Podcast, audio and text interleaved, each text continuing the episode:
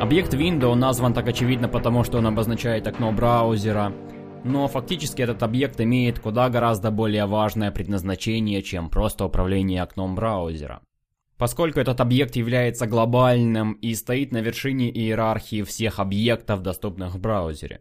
В первой части этого курса мы уже говорили о глобальных переменных. Глобальные переменные — это переменные, объявленные вне каких-либо функций. И на самом деле все глобальные переменные становятся свойствами глобального объекта window. В объекте window изначально очень много всяких свойств и методов, среди которых есть разные конструкторы, в том числе конструкторы, о которых мы говорили в первой части. Например, конструктор array или конструктор function. В этой части мы будем говорить о многих свойствах, которые доступны в этом объекте, а возможно даже и о большинстве из них. И помимо всего прочего, здесь мы можем найти нашу переменную global variable, которую мы только что создали. То есть, когда вы пишете в коде global variable, интерпретатор на самом деле ищет свойства с таким именем на объекте window.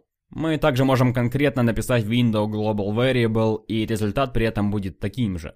Также мы можем наоборот добавить какое-то свойство на объект window, и затем получить значение этого свойства, не прописывая window. То же самое работает и для того, что называется глобальными функциями. Например, в пятом уроке я показывал вам функцию parseInt. И мы также можем обратиться к ней через window parseInt. Ну и как мы уже увидели, это также касается и всех конструкторов. Они также висят все на глобальном объекте. И даже тот же объект console, который мы использовали уже очень много раз, является свойством объекта window. Просто мы можем не писать все время window, поскольку это и так подразумевается. И вообще на самом деле, даже когда мы пишем, например, window array, а не просто array, интерпретатор все равно ищет window array на объекте window. То есть, по сути, интерпретатор берет значение из window window array. И он его там находит, поскольку, оказывается, у объекта window есть свойство window, которое ссылается на объект window.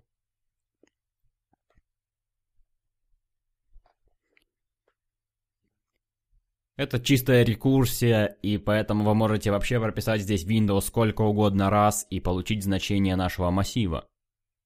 Как я уже сказал, Windows стоит на вершине иерархии, и абсолютно все, что вы можете делать в браузере через JavaScript, доступно через этот объект. На Windows есть несколько объектов, которые, возможно, стоит рассмотреть раньше других. Это объекты Document, Location, Navigator, Screen и History. Все методы этих объектов мы будем разбирать в последующих уроках. Также на объекте Windows есть функции для запуска и остановки таймеров, которые, в общем-то, косвенно относятся к браузеру, но которые все же являются частью этой среды и могут отсутствовать в каких-то других средах, в которых запускается JavaScript. Поэтому мы не разбирали их в первой части этого курса. Функция setTimeout позволяет выполнить какую-то функцию не сразу, а спустя какой-то промежуток времени. Первый аргумент это callback, то есть функция, которую нужно выполнить. И второй аргумент это количество миллисекунд. Чтобы указать, например, 2 секунды, нужно написать здесь 2000. Внутри функции попробуем просто вывести что-то в консоль, и когда я сохраню этот файл, вы увидите, что сообщение выведется в консоль не сразу, а только когда пройдет 2 секунды.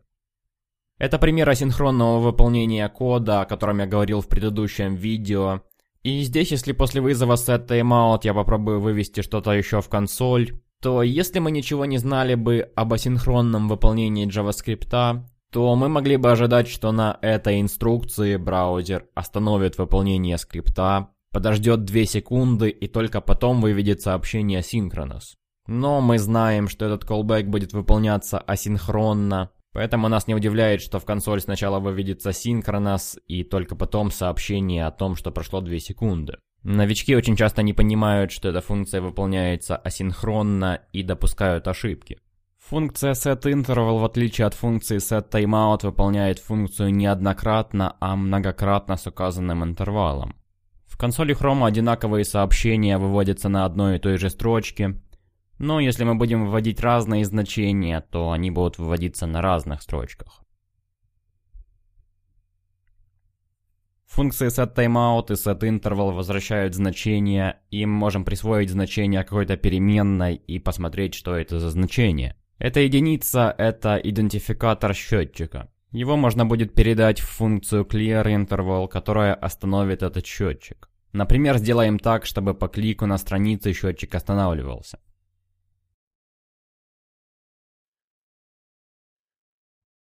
Также существует функция Clear Timeout, работает она абсолютно аналогично функции Clear Interval, поэтому показывать это нет смысла. И также в этом уроке я покажу вам, как создавать диалоговые окна. Их лучше всего использовать исключительно для каких-нибудь экспериментов, поскольку в разных браузерах и в разных операционных системах эти окна выглядят по-разному.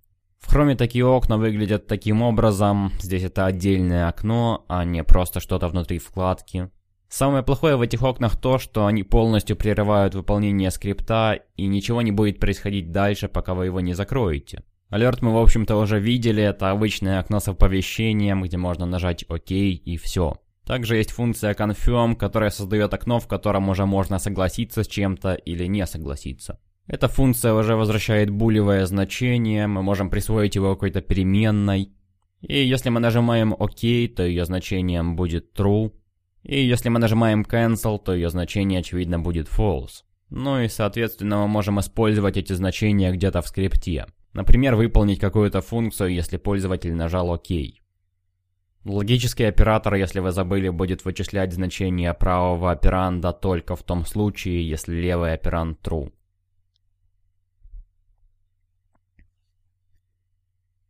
Ну, еще одна функция это функция prompt, которая создает окно, где уже есть поле ввода, и которая возвращает введенное значение. Мы можем проверить, что ввел пользователь, и если он, например, ввел число больше 18, то разрешить доступ, иначе запретить доступ.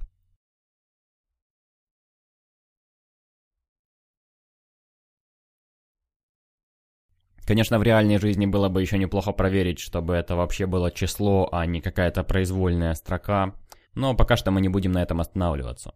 Стандартные модальные окна используются в реальности очень редко, и вообще, как правило, вместо них лучше использовать собственные модальные окна, которые вы сможете застайлить как захотите, которые будут выглядеть одинаково в разных операционках и браузерах, и которые не будут блокировать выполнение скрипта. Следующая фича JavaScript, которая нафиг никому не нужна, но о которой я вам все равно расскажу, поскольку вы очень любознательны, это возможность программно открывать окна. В общем случае это выглядит вот так. Window Open и в метод Open мы передаем адрес. И при выполнении Chrome сразу же блокирует всплывающее окно и правильно делает, потому что, как правило, это используют для показа рекламы. Но если я все же разрешу показ всплывающих окон, то откроется окно без тулбара с одной только адресной строкой.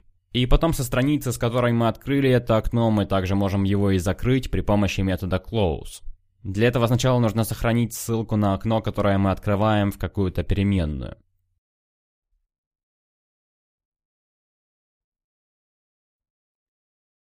Также мы можем попробовать вызвать метод close на нашем основном объекте window и увидеть сообщение о том, что скриптами мы можем закрывать только те окна, которые мы сами и открывали. Об открытии и управлении окнами вообще еще есть что сказать, но я намеренно не буду этого делать, поскольку вам вряд ли вообще придется это использовать при создании реальных приложений. Если все-таки придется, то к тому времени, я думаю, вы без труда и сами сможете в этом разобраться.